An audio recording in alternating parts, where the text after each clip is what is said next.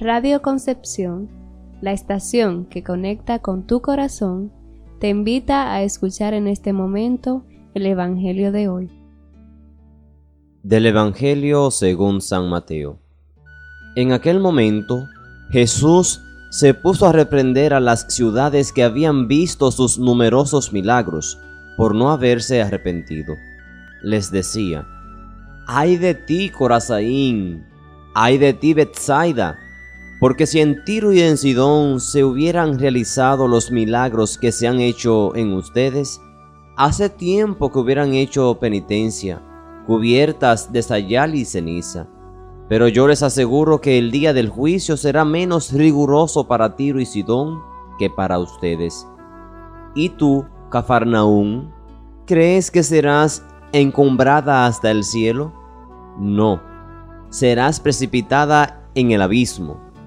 Porque si en Sodoma se hubieran realizado los milagros que en ti se han hecho, quizá estaría en pie hasta el día de hoy.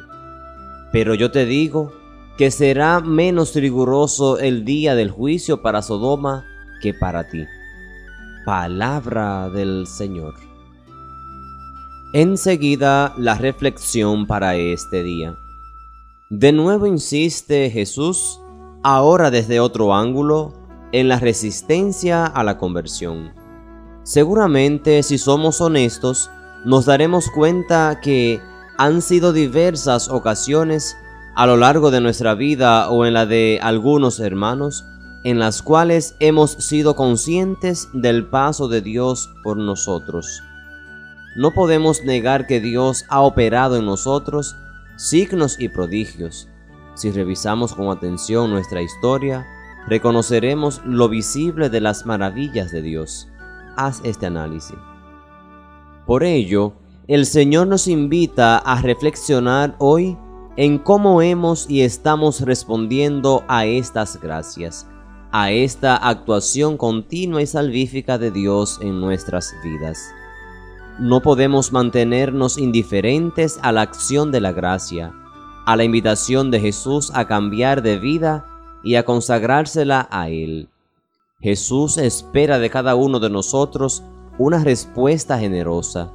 ¿Estaremos dispuestos a dársela? A muchas personas les incomoda que les hablemos de Dios, que le enviemos mensajes como estos. Sin embargo, llegará un momento en el que quizás querrán que le hablemos de Dios, pero ya será tarde. Hay otros que sí desean escuchar la palabra de Dios cada día o poder incluso leerla. Pero eso no le es posible ya que atraviesan situaciones que les privan de poder tener acceso a la palabra de Dios. Así que tú que puedes escucharla cada día, trata de irla poniendo en práctica para que te ganes así la vida eterna. En Radio Concepción la estación que conecta con tu corazón, hemos presentado el Evangelio de hoy.